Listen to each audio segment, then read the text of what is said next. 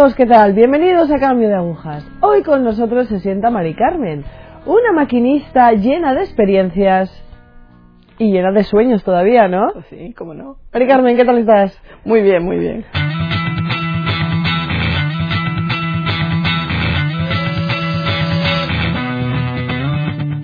A ver, Mari Carmen, cuéntanos un poco de dónde eres, porque este acento... Soy de Uruguay, este, vivo en una ciudad este, a 20 kilómetros de la capital de Uruguay, que es Montevideo, y, y bueno, y ahí, ahí he hecho mi vida. Vale, ¿cómo ha sido tu vida? bueno, mi vida es estar en la iglesia desde siempre, digo, con varias etapas diferentes. Hoy por hoy, ya a mi edad, tengo 81 años, eh, estoy como viendo toda mi historia, la historia que Dios ha hecho con, con mi vida, desde, desde entonces, desde mi nacimiento hasta el día de hoy. Y, y he podido, podido ver cómo, cómo el Señor me ha ayudado, cómo me ha sostenido en todas las dificultades, en todos los sufrimientos.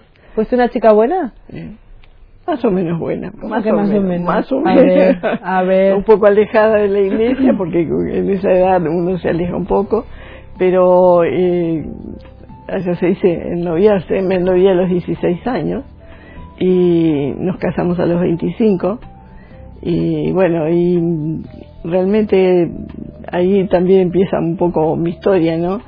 Que mi esposo no era, no era creyente, no era, o sí creyente, pero no practicaba para No. nada, pero yo tenía por el catecismo que se me había dado desde la escuela, que el matrimonio, el sacramento del matrimonio se debía recibir en gracia de Dios y con, y con la comunión. Y bueno, mi esposo hizo la primera comunión ese día, se preparó para hacer la comunión y desde entonces eh, siempre asistió a la iglesia. Bueno, pues cuando vinieron los chicos, que, que tuve seis, seis varones, y mm, hubo momentos en que yo no iba, porque claro, eran tan, eran inquietos y me superaba y, y no tenía un grado de conversión para decir primero es esto y nada más, ¿no? Y entonces este, hubo un tiempo que, dejé de ir. Pero bueno, creo que mis primeros 46 años fueron una etapa de mi vida eh, que la viví, eh, vamos a decir, como al borde de la fe, pero en la fe también, ¿no? Por, por aquella doctrina que yo tenía, que el matrimonio es indisoluble, lo había aprendido a los 12 años y no se me olvidó nunca, y creo que fue también una, como, como una antorcha para mi vida, porque eso me mantuvo siempre. Y, bueno, esos, esos primeros años, este, donde vinieron, como decía, mis hijos, eh, donde yo no trabajaba, ¿no? Eh, dedicada a la casa, ¿no? Hacia el hogar, donde también estaba frustrada por ese sentido, porque ya nos empezaban a mostrar en los medios de comunicación en todos lados que eh, el ser, el realizarse era tener un trabajo, estar bien vestido, pero uno cuando tiene tantos hijos casi es imposible, Sí. que llegaba un momento que no podía ni siquiera arreglarse. Bueno, y es así que hasta los 12 años de que, que tenía el más chico, ¿no? El mayor le lleva 11, eh, eh, yo estuve en casa. Y por una casualidad, a los 46 años, conseguí un trabajo a media cuadra de mi casa. Bueno. Y bueno, y, y ahí comencé a trabajar. Este, ¿Y cómo, y- fue ese comienzo? y- Porque si el mayor tenía 11 años. el- no, el mayor tenía 20, cuando ¿Cuando empezaste a trabajar? Eh, no, si Esteban tenía 12, el mayor ya tenía Ah, 21. Vale. 21. Pero bueno, quiere decir que entre ellos se podían cuidar, los mayores Sí, cuidaban sí, los sí, sí, pequeños. no, ya, sí, O porque sea que tú ibas un poco despreocupada. sí, en, en ese sentido sí, Más pero la tarea estaba. Ya, no, no, sí, sí, desde luego. Con uno o con seis, está siempre. Ahí estaba, y para mí imposible conseguir trabajo a esa edad también era imposible, ¿no? Y tampoco lo iba a pedir porque mi carácter no es, es muy desenvuelto. Y mm, bueno, y trabajé 33 años, Ah, bueno. ¿no? O sea, media, media cuadra en mi casa y cuatro horas, ¿no? Claro, uno tenía esa, esa posibilidad, ¿no?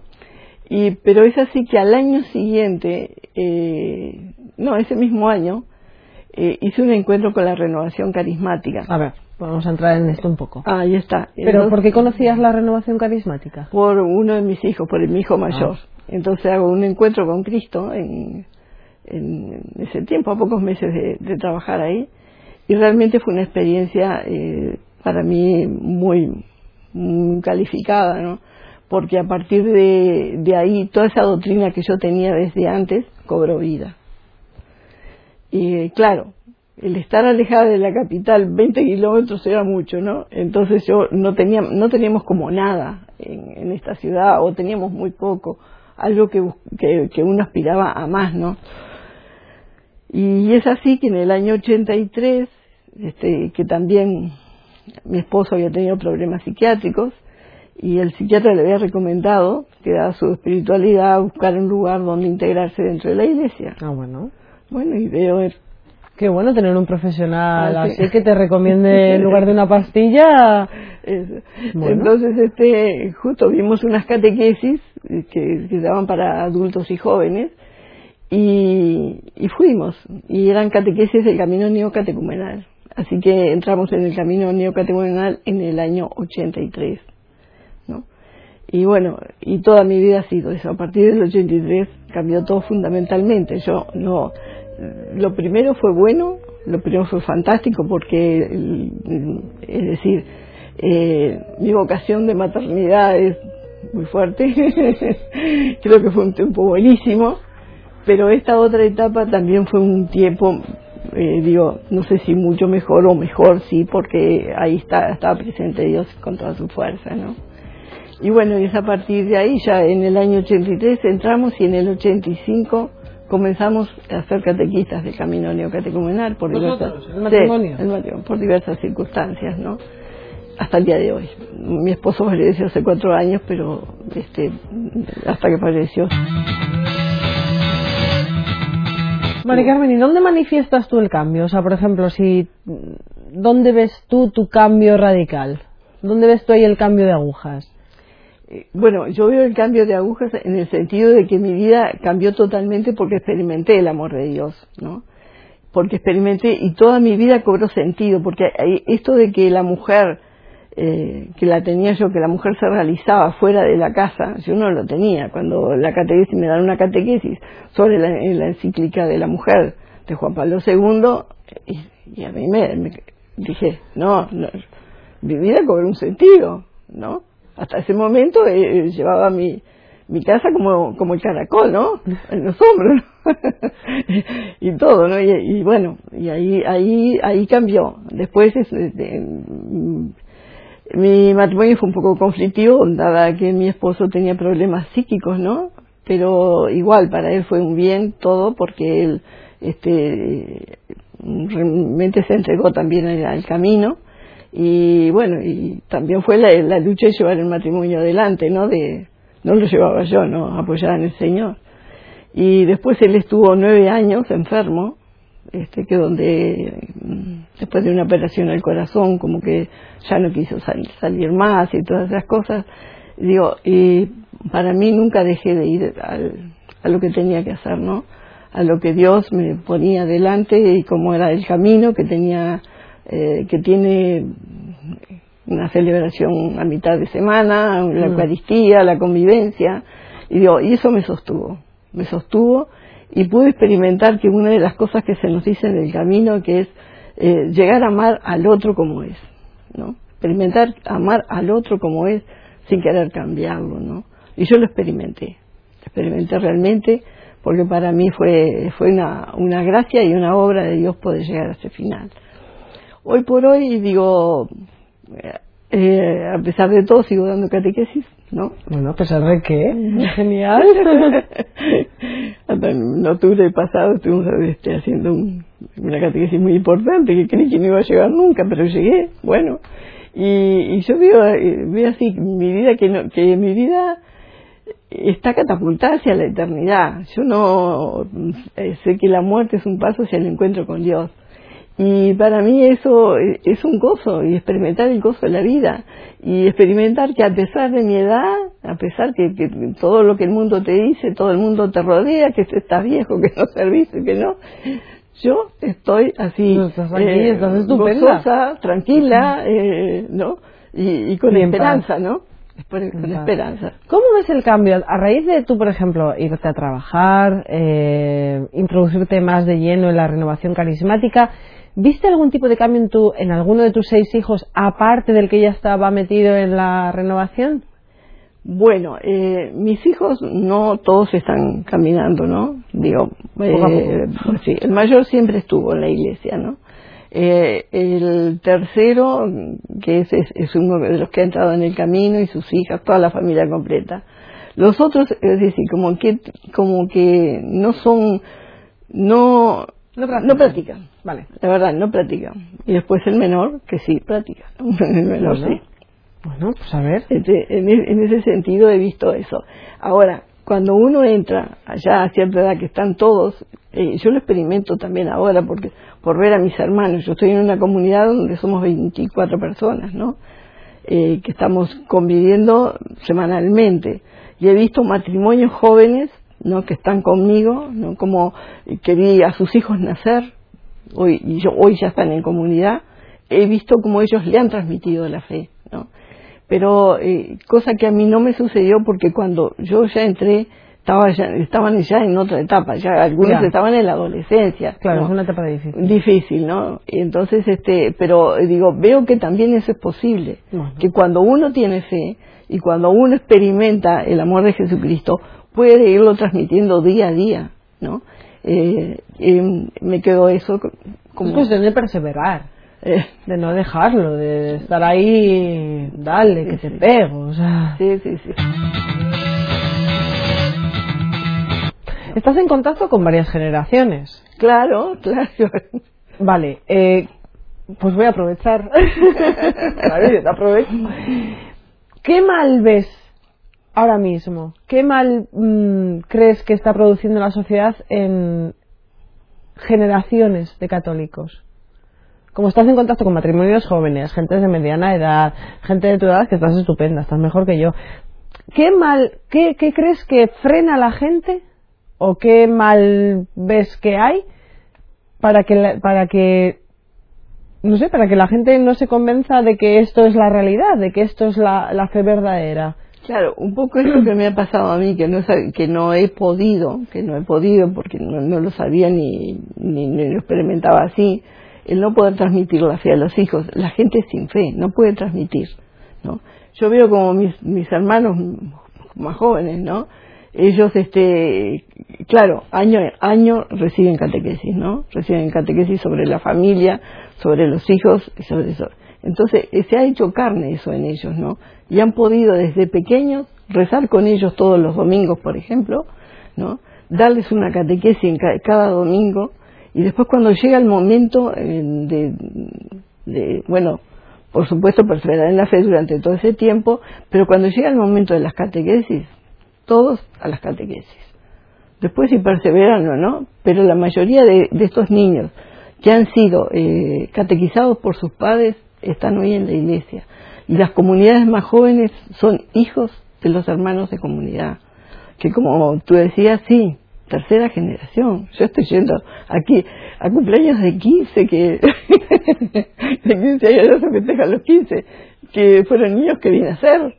¿no? Vi a sus padres antes de casarse, eh, son como parte también de mi vida, ¿no? La vida en la iglesia, pero la vida también con mis hermanos, este, lo he visto. Y yo pienso que eso es fundamental, que el, no hay fe, no hay fe como que para que se pueda transmitir, no hay catequización de ninguna especie, tampoco, ¿no? El que no está en algún lugar, en el grupo determinado, no, no recibe catequesis, ¿no?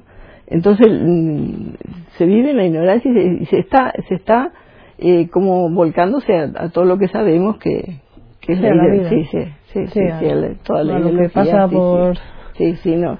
La pare- el matrimonio ya prácticamente no existe, para algunos, ¿no? Y digo, eso yo lo veo así como un abismo. Y veo todo ese proceso de fe que, que veo que solamente el que está unido a Dios puede vivir la vida de otra manera. No la puede vivir antes, no puede transmitir la fe a sus hijos, no puede, no puede. Mari Carmen, ¿tienes nietos? Tengo 12 12 nietos. y espero el primer bisnieto. Ya el primer bisnieto. Sí, Sí, aquí hecha una chavala. sí Ay, no tanto. Vale, pues ahora tenemos ahí la responsabilidad de los 12 nietos. Mm. 12 nietos que, bueno, como sus padres, hay algunos que están en la fe y hay otros que no lo están. Eh, eh, bueno, ahí también se cumple. Los que están caminando, vamos a decir, nosotros decimos caminando, los que viven en la fe, ellos están en la iglesia y bueno, se han casado por la iglesia y lo viven de otra manera. Pero bueno, yo estoy pensando, por ejemplo, en todos los testimonios que, que hemos tenido aquí a lo largo del programa y que siempre hablan de la abuela. Mm. Y la fe me la instituyó la abuela. Bueno, pues igual con esos tres hijos, que quizás no puedas todavía meter mucha mano, pero esos nietos de esos tres hijos, ¿puedes ejercer de abuela católica? Bueno, eh, no sé si puedo ejercer lo que me ven católica por algunos comentarios que ellos hacen, sí. Pero digo, no puedo como ejercer, como que me encuentro, eh, me encuentro muy limitada con ellos. No, no hay manera, no hay manera. Por ejemplo, les he invitado a las catequesis en su momento, a los que ya son adolescentes, y ta, me escuchan, me respetan, pero nada más. Bueno, pero ahí queda. Ahí queda. Ahí queda. Luego vienen, se convierten y es cuando nos cuentan aquí que yo tenía una abuela que de vez en cuando me hablaba de Dios y la mujer iba a misa Claro. y encima me iba a la catequesis. O sea, que algo queda. Sí, es tu ejemplo queda, sí, también. Sí, Sí, algo queda así porque de, de repente en el colegio mi abuela es católica. No, yo Bueno, no pretendo que lo digan, pero bueno. ¿Pero por qué no? pero si debemos ser caseta evangelizadora allá donde vayamos, pues qué orgullo. Pues el nieto lo dice con orgullo. claro, claro. Claro que sí. ¿Cuál es tu misión ahora? Aparte de dar catequesis. No, mi misión ahora, eh, yo voy a dar catequesis hasta que pueda y hasta que el día- si un día me dicen que no, me voy, ¿no? Digo, eh, esa es mi, mi vida y eso para mí es lo más importante. Y después vivir, vivir la fe como la estoy viviendo, digo, lo que Dios me va presentando cada día. Vale, yo me pongo, por ejemplo, eh, me pongo en situación. Voy a la iglesia y veo gente de tu edad que va como si fuera a comprar el pescado. Y a mí como joven me da mucha rabia, porque digo, jo, ha vivido, han vivido su fe desde, desde bien pequeños, pero tengo la impresión de que lo viven un poco por tradición. Sea, que aparecen por la iglesia como, pues eso, como en la cola del pescado. ¿Qué les dirías a esa gente de tu generación que va pues porque hay que ir? Bueno, yo no sé lo, lo que le diría. Yo mm, puedo decirte, por ejemplo, una experiencia que tuve a través de los medios de comunicación, donde hacíamos una, una charla, yo me fuimos durante bastante tiempo, y donde tratábamos de tocar todos temas este, concernientes a, la cate- catequización, ¿no? Y porque en realidad era lo, lo que nos llamaba a hacer, ¿no? Yo estuve 17 años en ese. Mucho, mucho tiempo no supimos nadie, que nadie escuchara nada, ¿no? Porque no- era como trabajar a oscuras. Porque, bueno, no es lo importante saber a quién llega, sino lo importante es hacer lo que Dios te pide. Entonces, este, después de un, tiempo empezó alguno que no iba ya por la iglesia, que, eh, que lo escuchaba a la hora de almorzar, o otro que te vi, que sabíamos realmente que no tenían fe, y eso llegaba. Ahora en el contacto directo con las personas, sí, yo sé, como que yo te llevo el sello, ¿viste? Me, saben que soy católica, y lo único que puedo hacer. Bueno, si tengo oportunidad de hablar, hablo, sí, sí. Y hoy, en este momento, estoy mucho más, este, vamos a decir, extravertida que antes, ¿no? El Señor me curó de muchas cosas. Bueno. Pero que eras introvertida, no me lo puedo creer. Sí, introvertida totalmente. No podía, hablaba y me ponía roja, roja, y hasta tar- tartamudeaba. O sea, que el Señor te ha dado una gracia muy grande. Sí, sí. Cuando me, mira, cuando me sentía mal el Señor, digo, ya está, o no me importa si me equivoco o no. Eh, él me ama así como soy. Eh, digo, eso para mí fue fundamental, ¿no? Y, Una gracia del Señor. sí, es una, es una gracia, sí, sí. Y otra gracia del Señor. Mm. Enumérame otra. Bueno, no sabría qué decirte. A mí, por ejemplo, he estado sola. Ahora, después que falleció mi esposo, he estado con algún hijo que se ha ido y ahora ha vuelto otro, pero yo en el tiempo que estoy sola no me siento sola. Yo me siento acompañada. Sí, sí, sí. Este, y no, aparte también hace dos años y medio me apareció un cáncer en la mama eh, que tampoco me preocupó mucho. Dije, bueno, vamos a convivir los dos como podemos. Y, pero lo, el que pasó que se, se, me descubrió cuando ya había pasado a las lumbares no podía caminar, ¿no? Así que tengo las lumbares un poquito delicadas. Y yo te veo increíblemente bien. Después que me dieron este un poco de radio ahí, eh, se mejoró esa parte, y, pero nunca dejé de ir a una Eucaristía tengo que subir una escalera, pero la subía prendida de los barrotes. Como sea. Como sea. No, no, no, no, no podía dejar de ir, ¿no? Con dolores bastante intensos. Eh, hoy por hoy está, este, no me aflige para nada, digo, este, eh, me siento creo que como a la edad que tengo me siento bien, Muy bien. Eh, digo así que este también eso. Pues Dios te sigue sosteniendo. Me sigue sosteniendo sí, sí sí. Y que eso a mí no me mató tampoco no porque digo bueno está. Es, sí, lo que es, el momento capaz que me decepcionó un poco que no fuera el momento porque seguí bien. No. Bueno pero estás ahora bien estás bien estás ¿Estás aquí? Sí, estoy con nosotros. Eso es lo importante. Sí, sí. Mari Carmen, se nos acabó el tiempo. Bueno. Bueno. Esto ya, de verdad. Vamos a tener que pedir ampliación, ampliación de tiempo. Está bien así. Muchísimas gracias. gracias por estar. A ti, también, a ti también. Seguiremos rezando por esos seis hijos. Bueno. Algo haremos, algo haremos, ya verás cómo sí. Amigos, nos despedimos. Gracias, gracias por estar ahí. Gracias.